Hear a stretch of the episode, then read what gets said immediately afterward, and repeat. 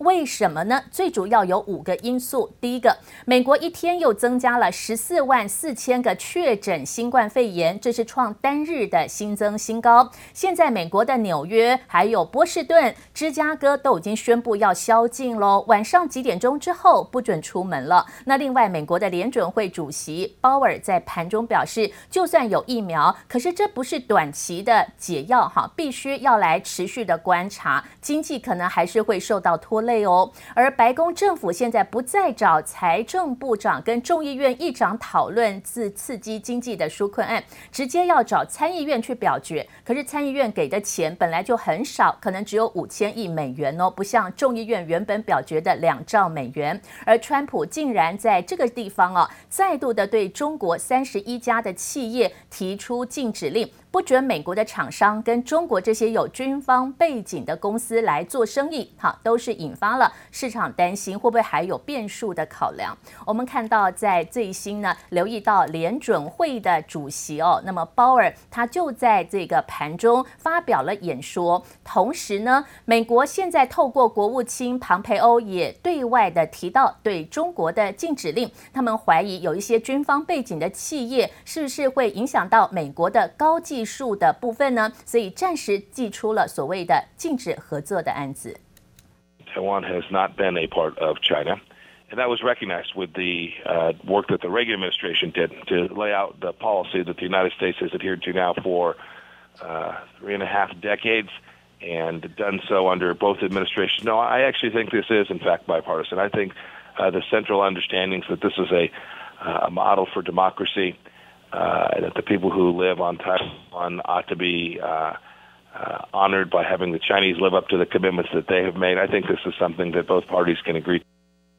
所以现在，川普直接透过行政的命令，禁止美国企业投资中国解放军拥有或者是相关背景的中资企业。似乎川普现在认为他还是有机会连任，依旧展开比较敏感的动作了。好，那另外，其实今年九月开始对华为的禁止令，到底有没有影响呢？其实华为是中国中心国际的大客户，华为需要向中芯买上游的材料，尽管少了华为部分的订单，但是中国的中芯国际今年前三季的财报依旧是不错。不过，中芯国际的执行长梁孟松表示呢，现在哈还是要提防哦，少了华为的订单之后，会让中芯的空缺哈这个产能会有两季到三季的时间，所以未来将近有九个月可能会少了部分的订单。好，这个是。中心的执行长梁孟松所提到的说明哦，好，那么因此呢，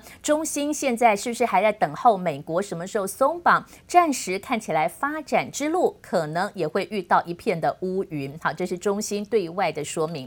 那另外就是美国依旧是全世界疫情最严重的地方，已经有一千万人以上的确诊了，甚至一天又增加十四万四千个人哦。那美国的联准会主席鲍尔也在美国股市盘中所提到。就算有疫苗研发有进展，但是美国短期之内的经济还是会有负面冲击。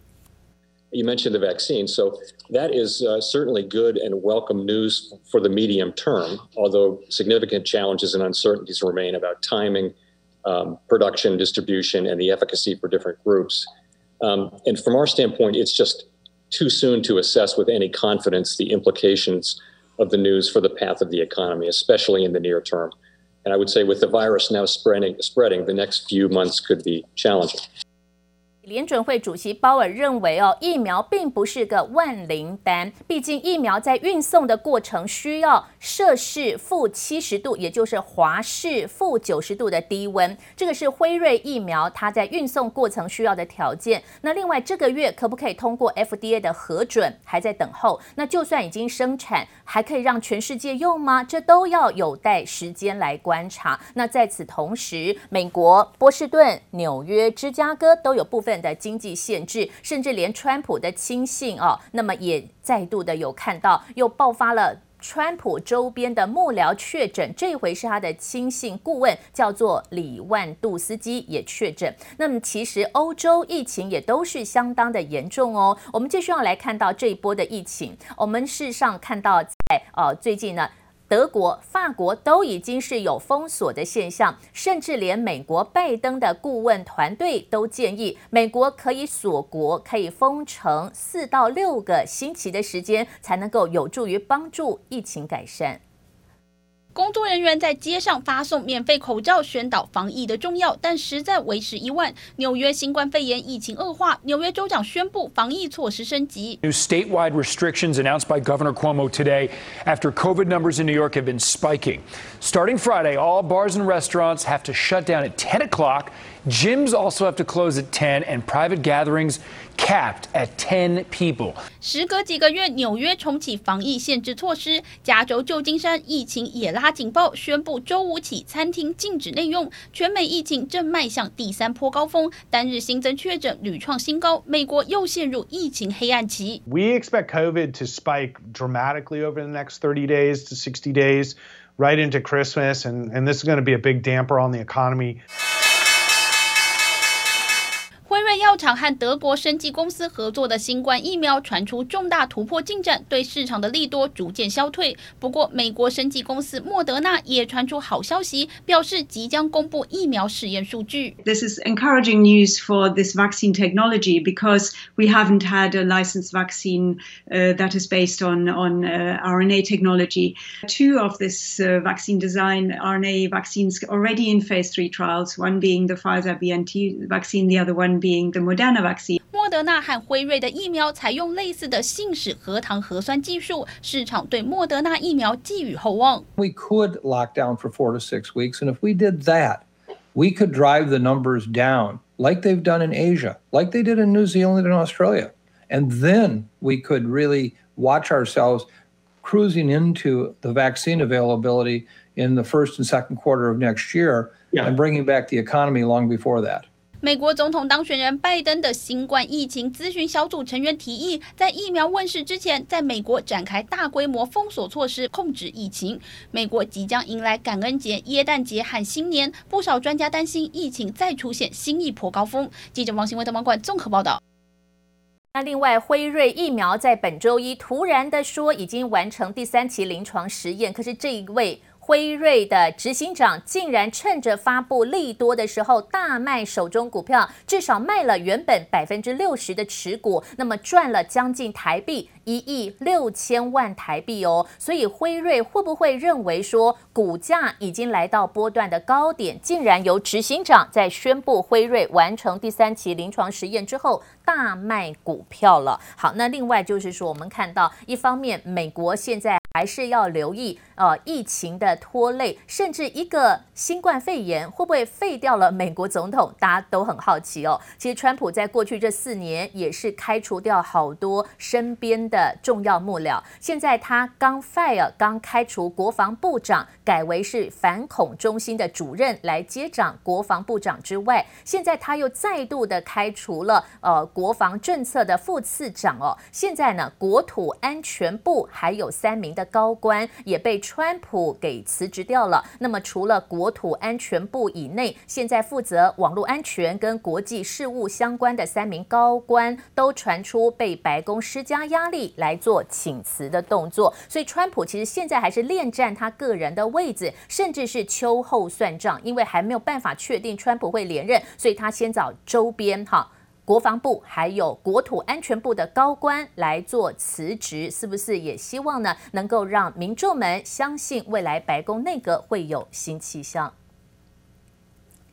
现在选举到底底定了吗？其实都还没有看到美国的选务机构正式的宣布谁当选四十六届的美国总统。现在是拜登，他主动的说他有胜选的感言，但是真的是他吗？其实呢，川普现在台面下积极的运作当中。首先，我们先来看到，现在因为各个地方州，他对于邮寄票的认证，还有包含了所谓的截止日。各个地方州它有自己的规定哦。首先来看到十一月十六号，就在下周一哈。内华达州才是邮寄票的认证截止日。好，这个内华达就有六张的选举人票。另外，十一月二十号是乔治亚州认证的截止日哦。好，乔治亚占了十六张的选举人票。现在乔治亚正在重新的人工恢复计票当中，因为这个拜登只赢了川普一万四千张票，所以乔治亚确定昨天开始恢复一张一张算人工计票，可能还要算一阵子哦。另外呢，密西根州二十三号才是认证邮寄票的截止日，密西根就占了十六张。为什么川普在密西根州跟宾州提出法律诉讼？他怀疑哦，密西根跟宾州因为州长他是属于民主党的，会不会帮忙好拜登？然后中间会不会有选举的舞弊呢？好，这个是他怀疑的地方。那另外我们继续来看到美国几个关键的摇摆州，北卡罗来纳州哈，另外亚利桑那跟威斯康星。各个地方州，它对于邮寄票的认证时间是不一样。好，最后一个看到威斯康星州哦，虽然目前是拜登票数领先。但是呢，它的邮寄票认证竟然是到十二月一号，所以其实各个地方州，诶，那会不会有人已经知道开票的结果才寄出信？诶，这个也是让大家很好奇的地方。所以现在一切的程序，选举的程序到底有没有舞弊？哈，有没有把不合法的合理化变成合法？有没有把非事实的讲说是事实？这个可能就是川普现在想要翻盘的最大工具。他透过了美女发言人、白宫的发言人麦肯纳利，直接的公布两百三十四页的证词，洋洋洒洒。这两百三十四页上面都是很多证人的证词。他们说，在很多地方都看到的确有选举舞弊的现象，这会不会帮助川普翻盘呢？我们看看白宫是怎么说的。Uh, we keep hearing the drumbeat of where is the evidence? Right here, Sean. 234 pages of sworn affidavits. These are real people, real allegations, signed with notaries who are alleging the following, among other contentions. They are alleging this is one county, Wayne County, Michigan. They are saying that there was a batch of ballots where 60% had the same signature. They are saying that 35 ballots uh, had no voter record, but they were counted anyway. That 50 ballots were run multiple times through a tabulation machine. Uh, that one woman said her son was deceased, but nevertheless somehow voted. 白宫提出了两百三十四页的证词，上面有很多证人哦，他们愿意来亲自的作证，说看到有一些好像是不合法的事情。例如这次最有争议的就是密西根州的韦恩郡，竟然有成堆的选举票当中，有百分之六十的选票竟然出现相同的签名，怎么是一个人签了有？六成左右的选票有没有可能哦？那有人说是不是电脑计算也有疏失，或者说有一些票明明不是当州合法的投票公民，怎么会出现在这个州的选举票数的计算当中？也有人说，诶，这个有一些过世的人竟然还可以投票，这个可能哦，慢慢的收集证据，未来还是有待法院的进一步调查。那另外呢，在现在拜登哦，持续的还是以准总统之姿站在台面上发表胜选的宣言。不过拜登呢，他最近哦是跟日本首相来通电话，上面他竟然提到说，钓鱼台就是美日安保条约适用的对象。所以看在拜登的心中，他觉得钓鱼台是日本的。可是中国的外交部还是认为钓鱼台是他们的领土，所以拜登似乎比较偏袒日本的谈话，还是遭到中国网友们的一致众怒。钓鱼岛及其附属岛屿是中国固有领土，美日安保条约是冷战产物，不应损及第三方的利益，更不应危害地区的和平稳定。中国外交部还是认为钓鱼台是他们固定的领土，并不像拜登所说的是属于跟日本之间的安保条约。那么谈了八年之后，现在范围涵盖十五个国家的 RCEP，也就是区域全面经济伙伴协定，即将要诞生了。从昨天开始，东协的高峰会一连的登场，并且在本周日十五号的时候，东协有十个国家会跟中国、日本、韩国、纽西兰、澳洲等五个国家的领袖共同签订 RCEP。那 RCEP 正式的签订之后，代表这是全世界人口最多，而且是最大经济规模的哦，仅次于欧盟的自由贸易区。所以 RCEP 在本周日如果正式的完成一个合作伙伴的协定，到时候包含关税的优惠或者互相的合作、经贸往来，都是能够增加哈各国的这个竞争力的。